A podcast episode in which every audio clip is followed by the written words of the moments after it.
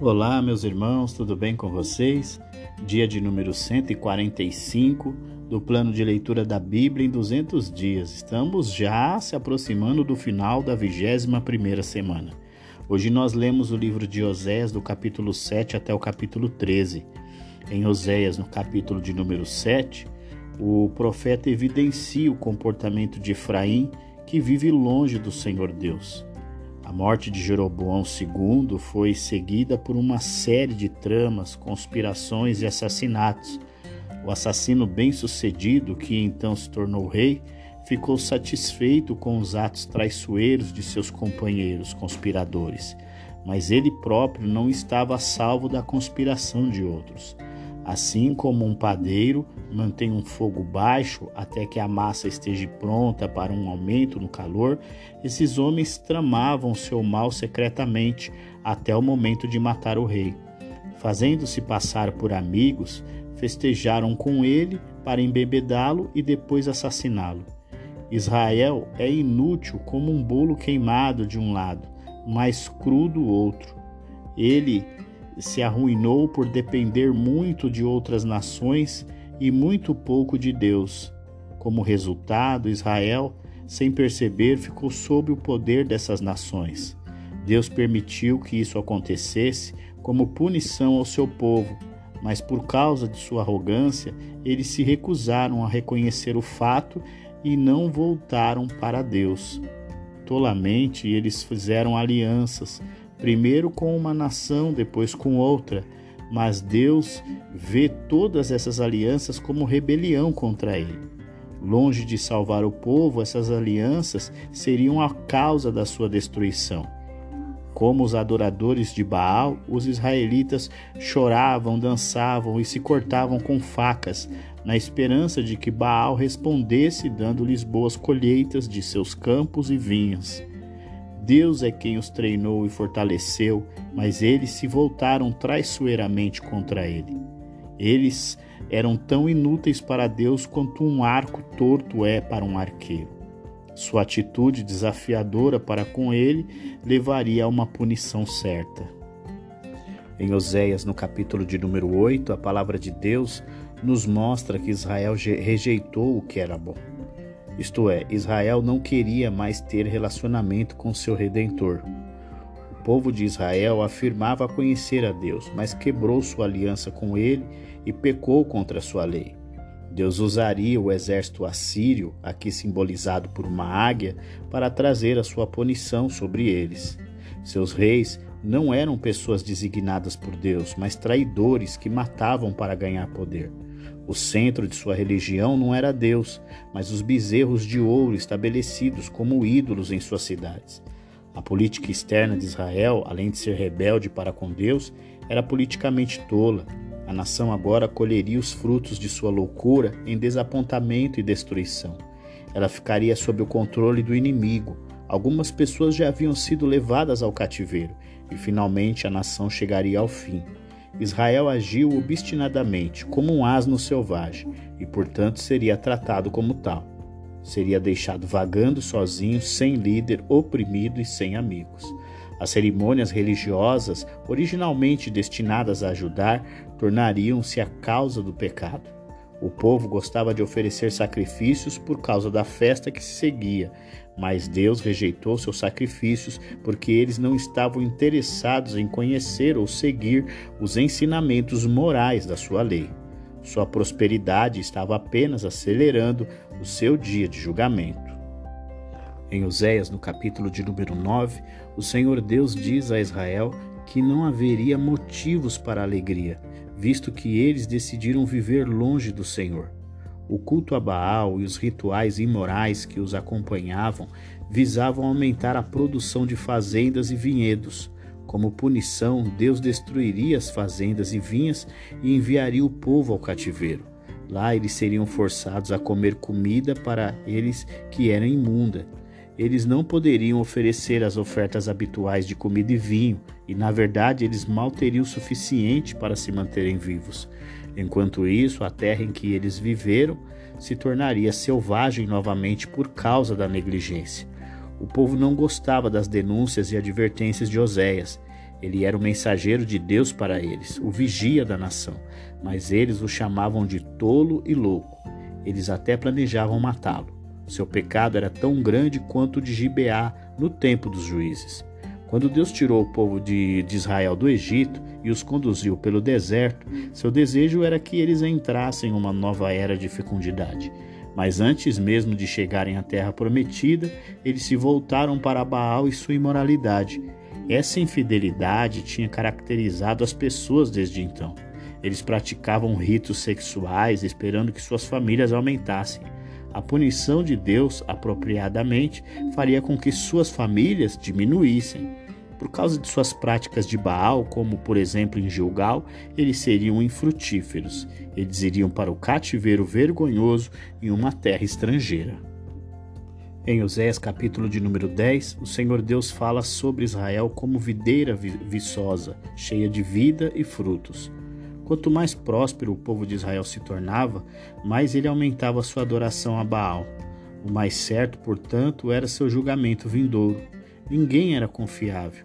A injustiça, como uma palavra venenosa, tinha um efeito mortal. Isso estava matando a nação. As pessoas não temiam a Deus e, como resultado, cairiam sobre o seu julgamento. Eles, junto com o seu rei, o bezerro de ouro que adoravam, seriam levados para a Síria. A terra ficaria arruinada e os altares de Baal ficariam cobertos de ervas daninhas. Novamente, o pecado de Israel era comparado aos dos benjamitas em Gibeá, e a sua punição era igualmente certa. Deus comparava Israel a um boi jovem cujo trabalho original, a debulha, não era difícil. Mas Israel tinha sido tão rebelde que, para evitar o julgamento de Deus, teria que trabalhar muito mais. Arar, ele deveria quebrar o solo duro, estéril e há muito negligenciado para que pudesse assim produzir frutos espirituais para Deus. As pessoas colhiam o que plantavam.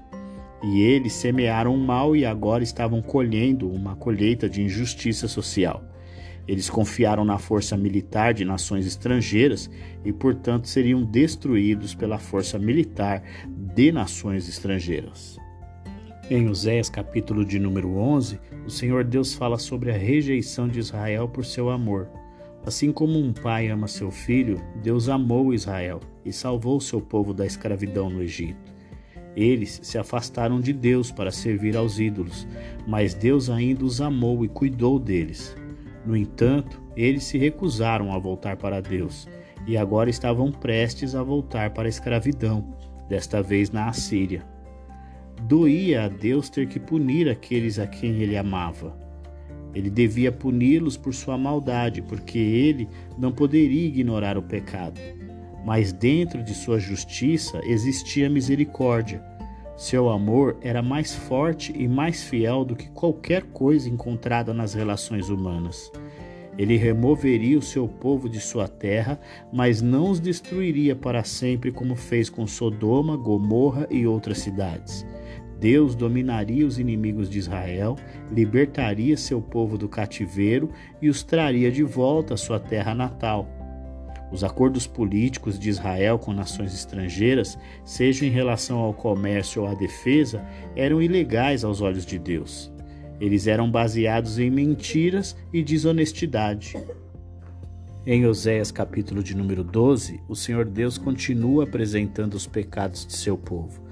Desde o nascimento, Jacó mostrou o desejo de seguir seu próprio caminho. Como adulto, ele lutou até mesmo com Deus. Somente quando foi forçado a ceder, ele ganhou a bênção que tanto desejava. Da mesma forma, as pessoas que descendiam dele e que levavam seu nome deveriam ceder, voltando-se de seus caminhos pecaminosos para Deus.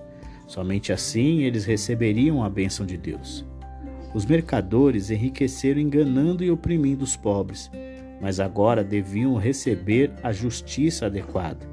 Eles tinham usado sua riqueza para subornar juízes e administradores, mas não poderiam usá-la para subornar a Deus. Suas prósperas cidades e casas luxuosas seriam destruídas e o povo de Israel seria forçado a viver em tendas como fizeram em sua jornada do Egito a Canaã. Essa foi uma experiência que os israelitas relembraram cada ano quando viviam em pequenos abrigos temporários durante a festa dos tabernáculos.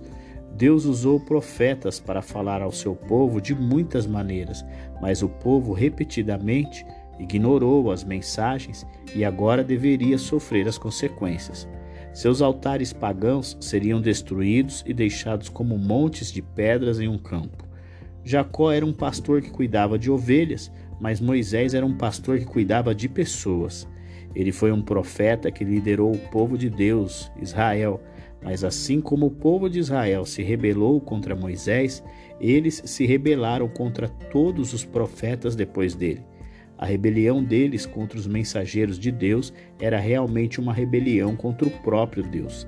Eles deixaram Deus zangado com eles e assim tornaram sua própria punição certa. Chegamos ao nosso último capítulo de hoje, Oséias, capítulo de número 13, onde o Senhor Deus continua apresentando os erros de Efraim e de Israel. Efraim se orgulhava de ser a principal tribo de Israel e de que as outras tribos obedeciam às suas ordens. Efraim devia, portanto, assumir a responsabilidade pelo desenvolvimento da adoração a Baal em Israel. Assim como o orvalho da manhã rapidamente desaparece com o nascer do sol, Efraim e todas as outras tribos com ele logo desapareceriam. Deus salvou os israelitas da escravidão, cuidou deles no deserto e deu-lhes uma terra. Mas na prosperidade deles se esqueceram de Deus. Deus agora os destruiria. Não haveria escapatória. O desejo original de Israel por um rei era uma rejeição a Deus. O povo descobrirá agora que o rei não lhes daria a segurança que esperava. A monarquia, assim como a nação, estava condenada. Israel tinha acumulado pecados há anos e a punição por esse pecado agora recaía sobre eles na forma de uma destruição nacional. Haveria esperança de salvação e nova vida se a nação respondesse a Deus, mas ela teimosamente se recusou a fazê-lo. É como um bebê que, chegado o momento do nascimento, se recusasse a sair do ventre materno e morresse. Não poderia haver mais misericórdia. A morte era certa. Assim como um vento quente do deserto poderia destruir o campo, o exército assírio destruiria Israel.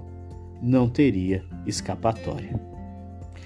E assim, nós concluímos o nosso dia de número 145 né, da, do plano de leitura da Bíblia em 200 dias. Amanhã é o nosso último dia da nossa 21 primeira semana. Então eu aguardo você, um grande abraço e até lá!